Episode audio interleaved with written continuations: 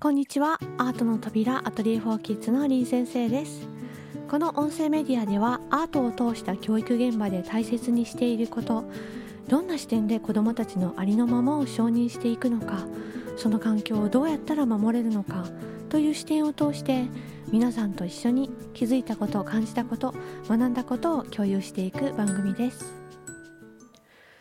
今回はいつもの保護者の方からの質問ではなくて先日武蔵野美術大学のクリエイティブイノベーション学科というところで学生たちから依頼を受けてアトリエフォーキッズではないんですけれどもあの創作ワークショップと講演を行ったんですがその時にいただいた質問にお答えしていこうと思います。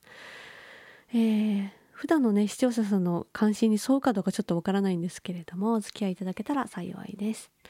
たくさんあったので10分間でお答えできるところまでいこうかと思いますえー、学部生の鈴木かなほさんとお読みするのかな？からの、えー、メッセージです。偶然性の面白さと一人一人の考えが違う面白さが合致して他の人の思考が自分にとってなるほどなぁと関心を持てたり共感をしたり楽しかったです。共有することの大切さを知れました。講義の中で中で大人はそっと見守る自由を邪魔しない。この2つを大事に子どもと接していこうと思いました。質問です。現在小学生を相手に一緒に油絵などを制作するアシスタントとしてバイトしているのですが初めましての子どもとの向き合い方や見守り方など工夫していることはありますか？という質問をいただきました。この質問を見た時にねえっとあれなんか同じ質問をつい最近された気がするなと思ってちょっと思い出してみたんですけれどもあの社内でね花丸学習会の社内で林先生に聞いてみようっていうあの30分番組をあの勉強会みたいな感じでやってるんですけれども社員たちと。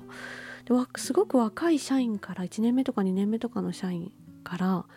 あのほとんど同じ質問がありました。初めて会う子どもたちと授業をする時に意識していることや伝えていることはありますか？っていう質問だったんですね。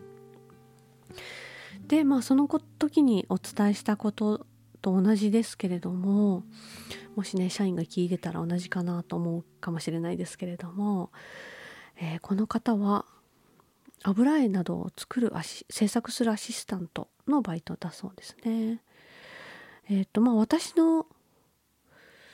あの授業の時はですね大体1人とか2人とかの子供ではなくてあの30人とか20人とか大勢の子供たちを一緒に始めましてから授業することが多いのでたくさんの子供たちと初めましての時をイメージしているんですけれどももしかしたらこの方は1対1かもしれないですけれどもえー、2つ大事にしていることがあります。1つはね、えっと、たくさん愛情をあげるつもりで、あの、そういう気持ちでクラスに入ります。初めましてでたくさんいる子どもたちなんですけれども、全員と1対1で話しているような気持ちになるように対話を話そうと思って、まあ、1対1で話をしないんですけれども一斉に全員に話しかけるんですけれども全員と心を通わせてまるで1対1で話をしているみたいに話をしようという気持ちでたくさん愛情をね一人一人にあげられる気持ちでいます。具体的には111といってあの1日につきに1人につき1個新しいことを声をかけようっていうふうに言ったりするんですけれどもこの時に必ず名前をねたくさん呼ぶようにするんですよね。名前をつけて名前でお話をするっていうことをやります。なのでまあ全体に話しかけているんだけれども1対1で話をするような気持ちで話しかけますし一人一人に名前をつけて必ず声をかけるっていうふうにします。そうすることでまあ大人も同じだと思うんですけれども名前で呼んでもらえるってもう愛情を感じますよね。そういう気持ちで接しますね。でどんなにね年齢が小さくても私は一番小さい子だと3歳児さんとかと一緒に創作したりしますけれどもどんなにね年齢が小さくても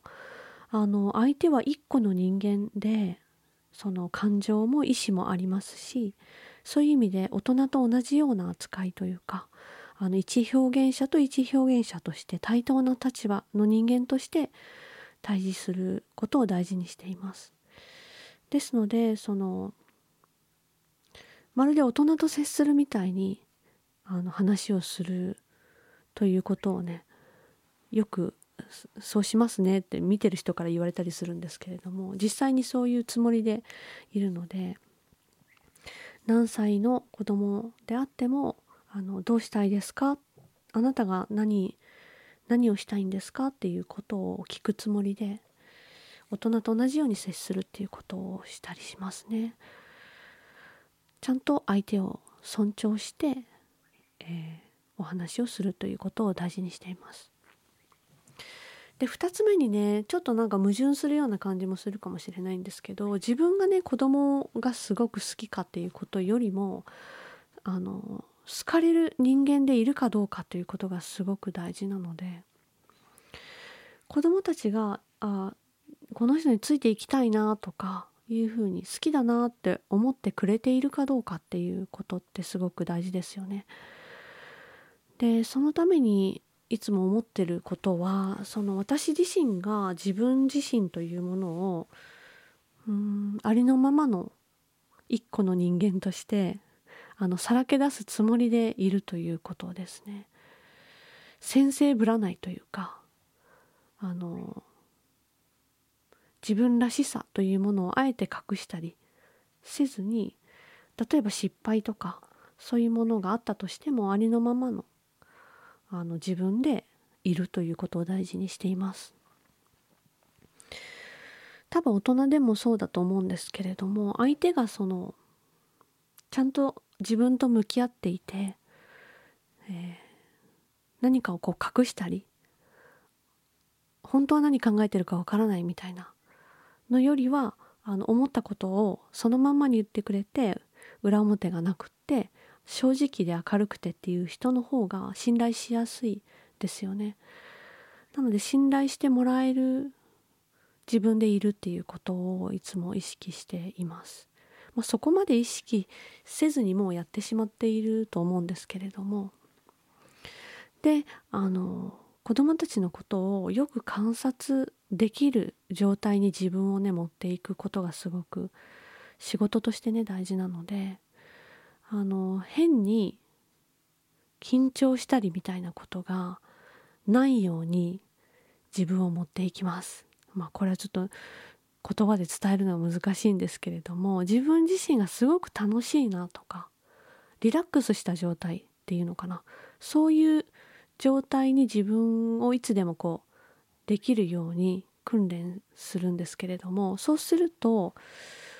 うーんある意味すごく集中しているんだけれども全部見えていてあの感じ取れるっていう状況に自分をするんですけれど これはちょっと言葉で説明するのすごい難しいんですがあのそういう自分一番いい状態の自分というのかな。あの子供たちをちゃんと観察できてどの子に対しても。っていう自分はどうやったら作れるのかなっていうのは多分人それぞれスイッチの入れ方みたいなものとかが多分あると思うのでなんかすごいマニアックな話になってきてる気がするんですけれどもそういうふうなことを意識しています。あのままとまとめるとあの初めましての子供との向き合い方とか見守り方という意味なんですがあの初めましてだからこそあの信頼してもらえる自分というものはどういうものかなっていうのをちゃんと考えて愛情をもちろんねたくさんあげるつもりでその具体的には名前を呼ぶだとか一つ発見して声をかけるだとかたくさんの子どもたちだったとしても全員と心通わせるだとかそういうことを意識していきますそしてうん子どもたちのことを観察するというプロの仕事としてはそういう自分であれるようにどうスイッチを入れるのかっていうのはいつも考えています。はい。説明長くなりすぎましたね、えー、次の方の質問いこうかなと思います。えー、制作プロセスと出来上がりのギャップに作者の人柄や性格生き生き方が出るところが面白い。計画とは裏腹の表現に驚かされる。出来上がりを計画して進めたとしても最初の作品に魅力を感じるのは美しさや構成ではなく作者の生き方が表現されてしまうからであろう。大学生にもどんどんやらせたいと思いました。これ教授の、えー、メッセージでした、えー、ラジオネーム若教授ですね。で、えー、質問なんですが学生からの質問「リンさんと一緒に働くことは可能ですか?」という質問を多分これ代弁して書いてくださったのかなと思います。えー、可能ですね。まあでもその人が何を目指しているのか？ということもありますし若い時代っていうのは本当にその興味を持ったものとかにあの精一杯没入するみたいなし方仕事の仕方をやっていくうちにああ自分ってこういうものが得意なんだなとかここを掘り下げていきたいんだなとかこの時に自分は一番夢中で楽しいし幸せな気持ちなんだなとかそういうのが見えてくるまでは何かを一生懸命するっていう時代がないと見えないんじゃないかなっていうふうに私は思うんですけれどもだからあんまり若いうちからこう大義を掲げすぎずに目の前の縁があったことを一生懸命取り組むっていうのがいいと思うので興味があることがその教育だとか保育だとかアートだとかそういうものであるのであればそういうことと関われる現場っていうのに自分を入れてしまうっていうのはすごいありだと思います。幼児教育そのものの現場を知るっていう意味ではあと子供っていう生き物を知るっていう意味ではあの花丸学習会のアルバイトとかあのいいと思います。夏だけの野外体験のリーダーとかも募集したりしますしあの人生観変わる人が多いのでこれはねおすすめできますね。で教育そのものだけでなくてアートっていうものを絡めたいっていう感じであればただそれでもねやっぱりその教育っていうのは教育される側のの生き物をその生態というかをよく知ってるってことはすごく大事なので子供相手にしたいっていうのであればあの花丸でアルバイトするのはすごくあの力量を上げると思いますね。でまあアトリエ・フォー・キッズは今オンラインでやっているのでもしもね対面で授業を再開した時にはもちろんねスタッフとして入ってくださるのはすごく助かるのであのぜひぜひご応募ください。今ねオンラインはねあのアルバイトさんは実はあの募集していなくて、まあ、その性質上画面を一つ取ってしまうっていうのとそのすごくね教育者としての力量が問われるものなので運営上にもそうですけれども今現在は募集してないですけれどももしね対面が始まった時にはぜひぜひ一緒にお仕事したいなと思いますね。なんかねたまにすごく感性というか勘のいい子がいてその人が存在するだけで子どもたちにとって意味があるなというか創作の見守り方がすごくできる子が美大生にもいたりするのでそういう人っていうのはなんか知識を学ぶっていうよりはもう現場主義でやってっていいんじゃないかっていうふうに見てて思う人もいるので本当にね今ねやりたいこととか興味を持ったこととか縁があったことを大切にして目の前のことに全力でねやれる時代だと思うからそれを大切にしてほしいと思います。応援しています。で今時計を見たら14分ぐらい経ってしまっていたので、えー、他にもたくさんいただいたんですけれども2つだけしか答えられなかったかな、えー、またえっ、ー、とリクエストがあったら続きのいくつかも答えようと思います。何かね皆さんにとって気づきがあれば嬉しいです。えこの時のねむさびでのワークショップの様子は活動の記録ブログの方にも載せているので興味がある方はご覧ください。最後にお知らせをしておきます。毎月1回のインスタライブ林先生のりんごの木。は、えー、4月はね22日の金曜日のお昼休み20分の番組です。えー、ライブ中に、えー、いろいろな質問とか相談にお答えしながら子どもたちのおうちアートの作品の紹介ですとか本の紹介とか、えー、コラムの読み聞かせのコーナーなど行います。えコメントでやり取りを行いますのでお気軽にご参加ください。え花丸グループもしくは林先生のインスタアカウントから視聴可能です。最後に歌をお届けします。カリンバでホームタウン。それではまた次回のラジオでお会いしましょう。林先生でした。またね。手を振ったら帰り道。土と草の匂いも友達だった。あのメロディー覚えてるかい？い空なら今もつながってるよどのくらい歩いたかなあれからつまんない大人になってない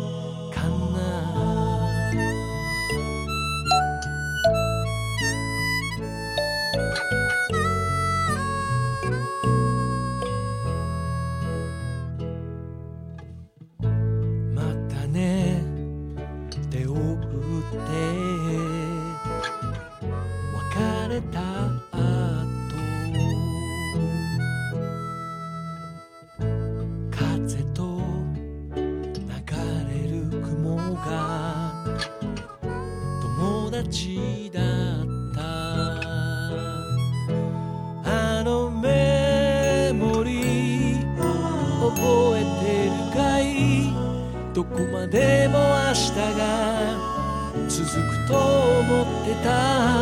もう二度と戻れはしない。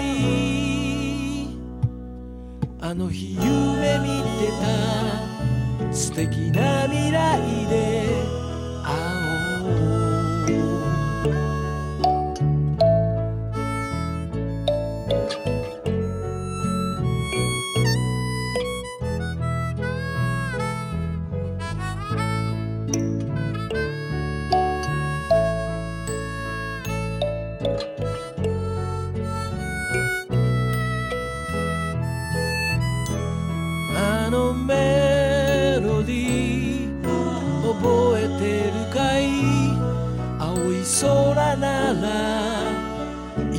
つながってるよ。どのく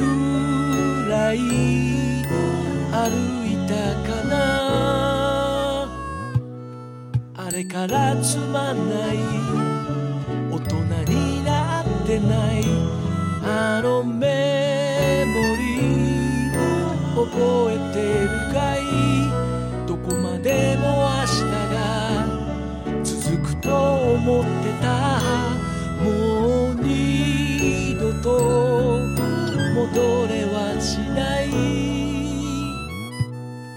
あの日夢見てた。素敵な未来。